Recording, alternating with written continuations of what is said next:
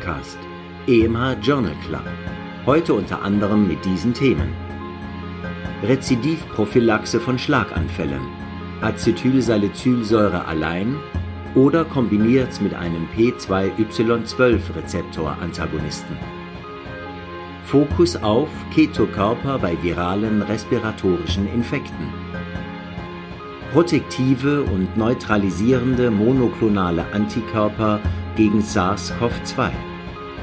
San Quentin, you've been living hell to me.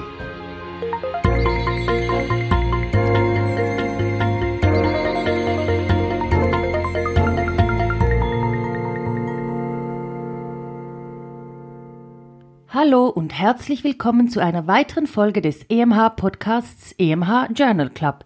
Ich bin Nadja Petschinska, Redakteurin bei EMH, dem Schweizerischen Ärzteverlag. Mit dabei sind auch heute wieder der Sprecher Christian Heller und Professor Reto Krapf, der Autor aller Texte dieses Podcasts. Er wird die Studien hier für Sie auch kommentieren.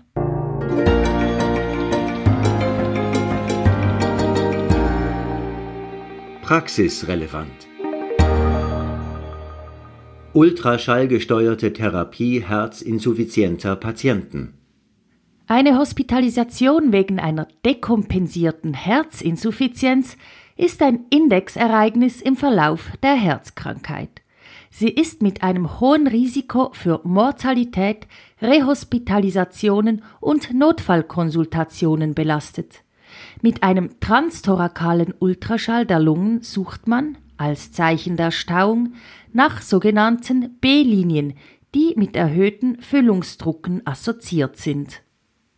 In einer kleinen, aber prospektiv randomisierten und kontrollierten Studie mit einfacher Verblindung, das heißt der Person, die den Ultraschall ausführt, wurden je knapp 65 Patienten an vier definierten Kontrollzeitpunkten während den sechs Monaten nach Spitalaustritt mit Ultraschall oder nur klinisch untersucht und die kardiale Therapie, im Wesentlichen die Diuretika, adaptiert.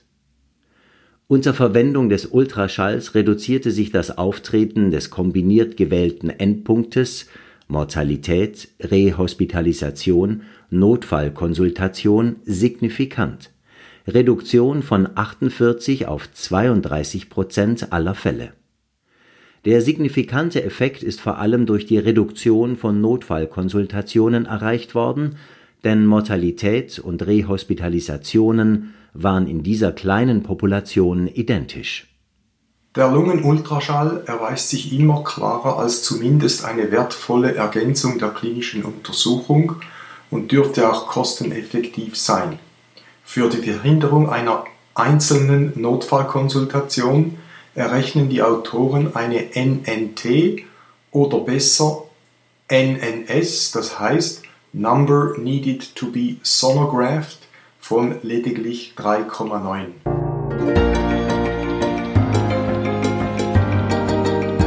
Für Ärztinnen und Ärzte am Spital. Rezidivprophylaxe von Schlaganfällen. Acetylsalicylsäure allein oder kombiniert mit einem P2Y12-Rezeptorantagonisten.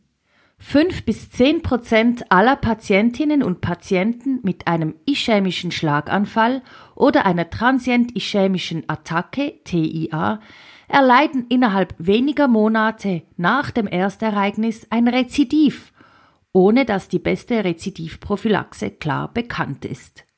Je etwa 5500 Patientinnen und Patienten mit Schlaganfällen oder TIA nicht kardioembolischer Ursache sowie ohne Thrombolyse wurden innert 24 Stunden entweder mit Acetylsalicylsäure und Ticagrelor oder nur mit Acetylsalicylsäure behandelt.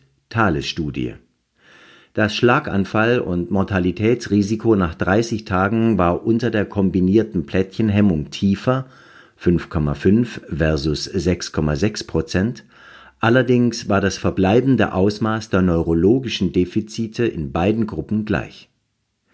Die Kombinationsbehandlung Ticagrelor Acetylsalicylsäure führte zu signifikant mehr schweren Blutungen 0,5 versus 0,1 Prozent. Andere Studien suggerieren einen marginalen Benefit für die doppelte Plättchenhemmung nach zwölf Monaten und berichten über eine geringere Rate intrakranieller Blutungen unter Ticagrelor versus Clopidogrel. Ob dies signifikant ist, soll eine laufende Studie mit direktem Vergleich, die sogenannte Chance-2-Studie, evaluieren. Wichtig ist, dass solche Patientinnen zumindest Aspirin verschrieben erhalten. Das allein schon einen großen Unterschied ausmacht. Schwierig für die praktische Umsetzung sind leider die in den Studien unterschiedlich gewählten Aspirindosen. In dieser Studie wurde eine Akutdosis von 300 bis 325 Milligramm, gefolgt von 75 bis 100 Milligramm täglich verabreicht.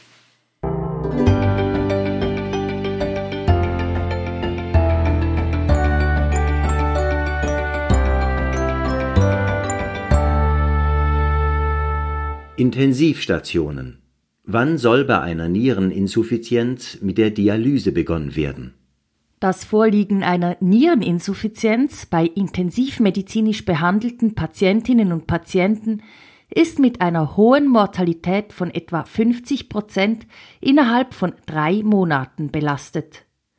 Soll man früh dialysieren und somit eine Uremie Hyperkaliämie, schwere Azidose und Volumenüberlastung primär verhindern oder zuwarten, bis sich abzeichnet, dass sich diese Folgeerscheinungen entwickeln? Letzteres.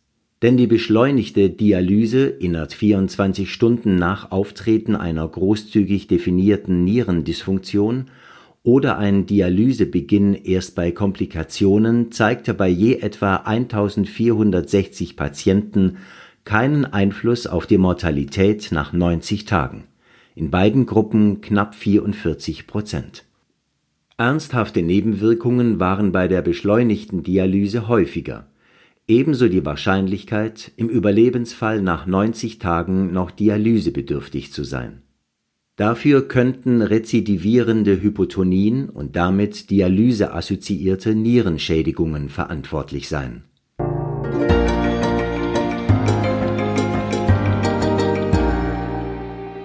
Fokus auf Heute wollen wir den Fokus auf Ketokörper bei viralen respiratorischen Infekten richten. Die relative Covid-19-Ruhe und das Fehlen einer effektiven Impfung sowie Therapie gibt verschiedentlich Anlass, Behandlungsalternativen vorzusehen. Eine davon könnten Ketokörper sein. Beta-Hydroxybutyrat (BHB), der wichtigste Ketokörper, ist der potenteste endogene Entzündungshemmer. Die Mechanismen umfassen Schutz vor oxidativem Stress, Entzündungshemmung durch Unterdrückung der Synthese von TNF-Alpha, Interleukinen 1, Beta und 6, Hemmung des Inflammasoms NLRP3. In-vivo-Effekte verbesserte Toleranz einer Hypoxämie, Kardioprotektion, Verbesserung der Insulinsensitivität, antientzündliche Mikrobiomveränderung. Die normalen Beta-Hydroxybutyrat-Plasmakonzentrationen von etwa 0,5 Millimol pro Liter sollten für klinische Effekte auf über 4 bis 5 Millimol pro Liter gesteigert werden. Methoden der Beta-Hydroxybutyrat-Erhöhung endogen, intermittierendes Fasten, ketogene Diäten, zum Beispiel mittelkettige Triglyceride, eventuell SGLT2-Inhibitoren, exogen, Natriumsalze von Beta-Hydroxybutyrat, Ketonester und Ketokörpervorstufen, alle kommerziell erhältlich, aber nicht prospektiv klinisch getestet. Eine registrierte Studie siehe Link in den Show Notes zu diesem Podcast, will den Effekt der ketogenen Ernährung auf den Verlauf von SARS-CoV-2-Pneumonie Intubierte untersuchen.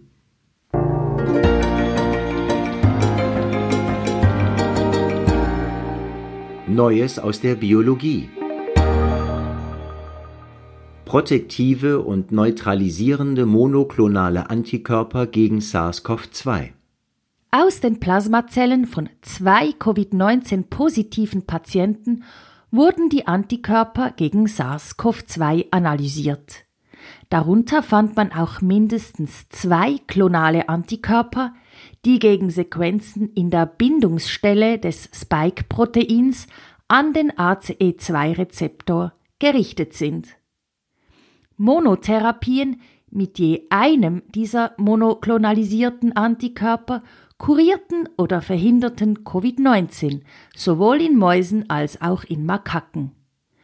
Diese beiden Antikörper wirken in vitro synergistisch und potenzierend. Das SARS-CoV-2 kann sich durch Mutationen in den rezeptorbindenden Sequenzen einer einzelnen Antikörperhemmung jedoch auch wieder entziehen. Im Hinblick auf therapeutische Applikationen bedeutet dies, dass wahrscheinlich mindestens zwei oder gar mehrere gegen verschiedene Epitope gerichtete monoklonale Antikörper notwendig sind. Die rezeptorbindende Domäne des S1-Proteins scheint aber ein erfolgversprechender Angriffspunkt zu sein. Ein Artikel im gleichen Heft erinnert als Kaviat an die Möglichkeit einer antikörperabhängigen ohne klinische Testung nicht vorhersehbare Verstärkung von Covid-19. Dieses noch ungelöste, auch in seiner echten Dimension nicht definierte Problem betrifft sowohl neue Impfungen als auch Antikörpertherapien.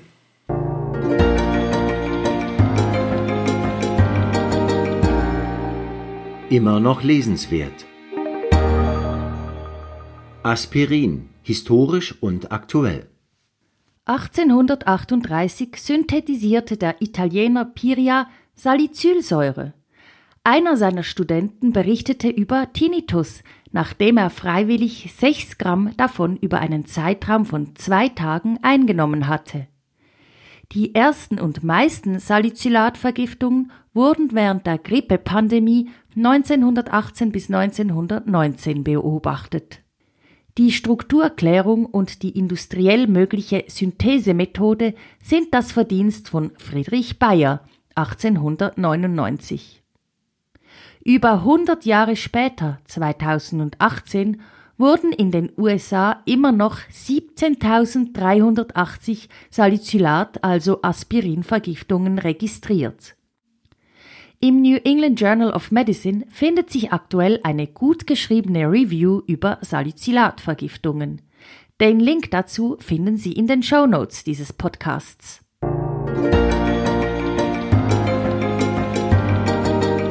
Das hat uns teils gefreut, teils leider nicht.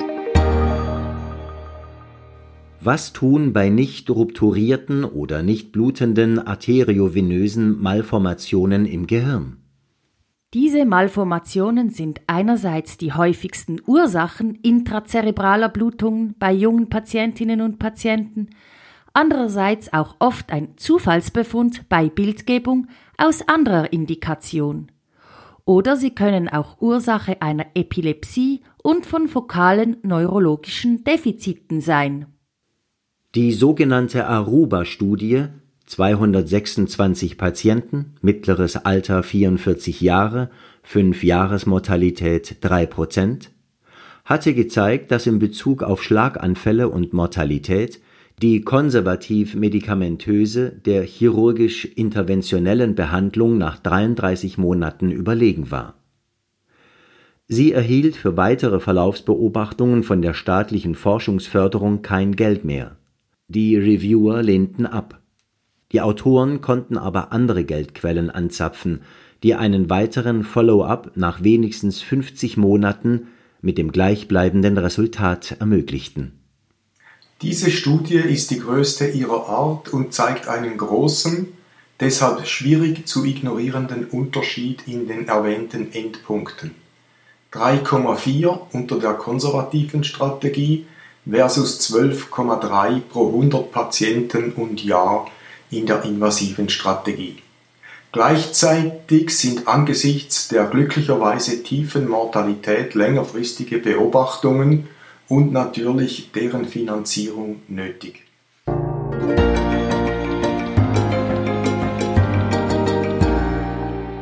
Das hat uns nicht gefreut. San Quentin, you've been living hell to me. Neun der zehn größten Covid-19-Ausbrüche in den USA erfolgten in Gefängnissen, so auch im trostlos wirkenden, gepacktvollen und schlecht gelüfteten San Quentin in Kalifornien. Der Name ist vielen bekannt aus dem gut 50 Jahre alten Album von Johnny Cash, der dort ein Live-Konzert gegeben hatte. Das Zitat stammt aus dem titelgebenden Lied.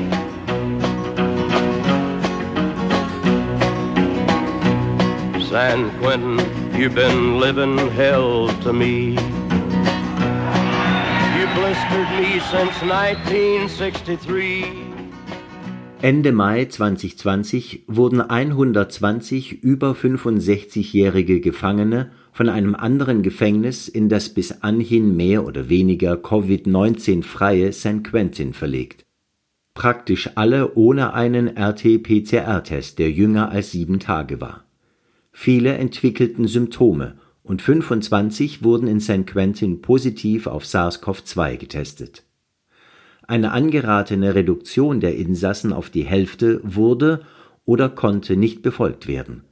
Innerhalb zwei Wochen stiegen die Fallzahlen bei Insassen und Personal von knapp 200 auf fast 1400, davon 65 in der Folge hospitalisiert diese Entwicklung hat zu einem Aufschrei in der Bevölkerung rund um San Francisco geführt. Eine Krise trifft die Schwächsten immer am stärksten. Hoffen wir, dass die Stimmung in der Bevölkerung zur Verbesserung der Lage Anlass gibt.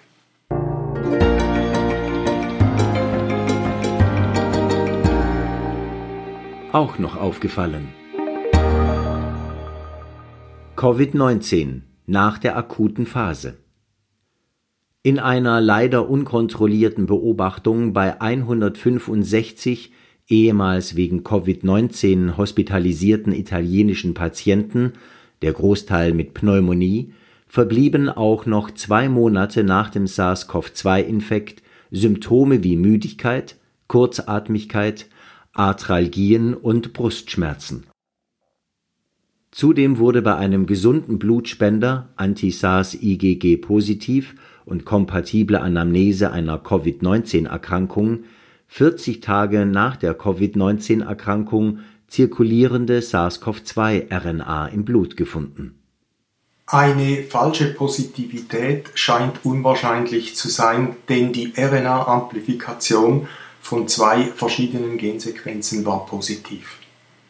Die Infektiosität, das heißt, lag eine RNMI oder eine Viremie vor, bleibt aber unklar, denn die Autoren machten keinen Versuch, eine zelluläre Infiltration in vitro zu zeigen. Die Symptome in der italienischen Studie könnte am ehesten unspezifischen Spätfolgen entsprechen, wie sie auch bei anderen schweren respiratorischen, namentlich viralen Infekten beobachtet werden.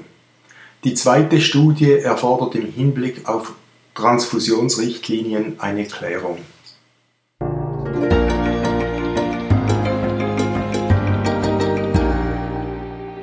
Wussten Sie? Sturzprävention. Etwa jeder vierte ältere Mensch über 70 Jahre stürzt jedes Jahr, grob ein Drittel davon mit Verletzungsfolgen reduziert eine Abklärung und Intervention modifizierbarer Risikofaktoren die Zeit bis zum nächsten oder ersten Sturz mit Verletzungsfolge, respektive die Häufigkeit von Stürzen? Die Antwort ist leider nein. Diese Antwort gibt die Stride-Studie, die wie eine kalte Dusche wirkt für die oft geäußerte Ansicht, dass die Elimination modifizierbarer Risikofaktoren die Sturzhäufigkeit reduziere. Sie bestätigt auch die epidemiologische Beobachtung, dass Stürze nicht abgenommen haben. Ist diese Studie für die Schweiz anwendbar oder hat sie gar wesentliche Defizite? Äußern Sie doch Ihre Meinung auf podcast.emh.ch.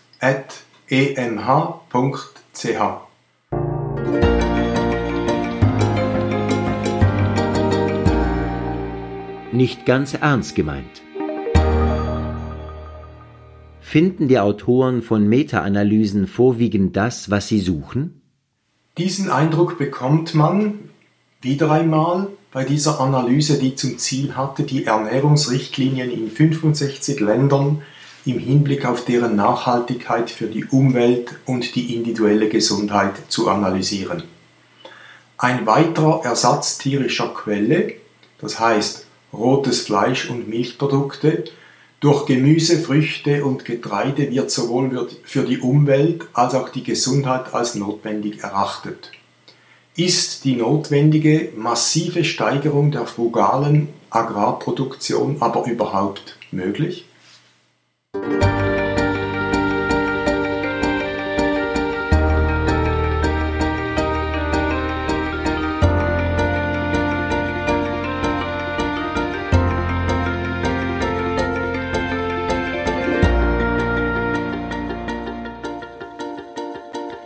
Sind schon wieder am Ende unseres EMH Journal Club 3132 angelangt. Schön, dass Sie uns zugehört haben. Haben Sie Anmerkungen, Lob, Kritik oder Wünsche, dann schreiben Sie uns auf podcast.emh.ch. Wir freuen uns auf Ihre Kommentare. Die Angaben zu den Literaturquellen finden Sie wie immer in den Show Notes zu diesem Podcast oder unter emh.ch-podcast. Der nächste Podcast erscheint am 12. August. Bis dahin, machen Sie es gut.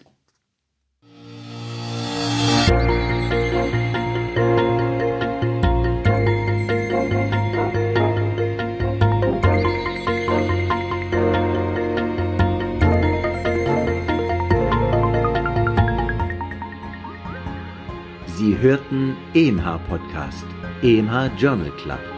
Konzept, Textbearbeitung und Moderation Dr. Nadja Pitschinska. Autor der Originaltexte und Kommentare Professor Dr. Rito Krapf. Sprecher Christian Heller. Musik Martin Gantenbein. Produktion EMH, Schweizerischer Ärzteverlag.